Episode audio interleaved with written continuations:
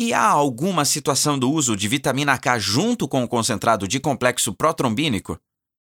Eu posso dar vitamina K junto com complexo trombínico quando eu quero reverter rapidamente os doentes, lembrando que a curto prazo quem vai resolver, resolver né, agudamente vai ser o complexo trombínico, mas eu posso manter a vitamina K é, endovenosa os três dias, se eu tiver apresentação endovenosa, para manter a reversão né, daqueles fatores que vão voltar. Depois a gente tem que lembrar que esses fatores acabam e que o, a meia-vida do varfarina é mais longa. Então eu posso manter a vitamina K também. É, eu sempre tenho que lembrar qual é a indicação da anticoagulação doente para não deixar ele depois trombosar. Isso é uma coisa que eu devo lembrar sempre.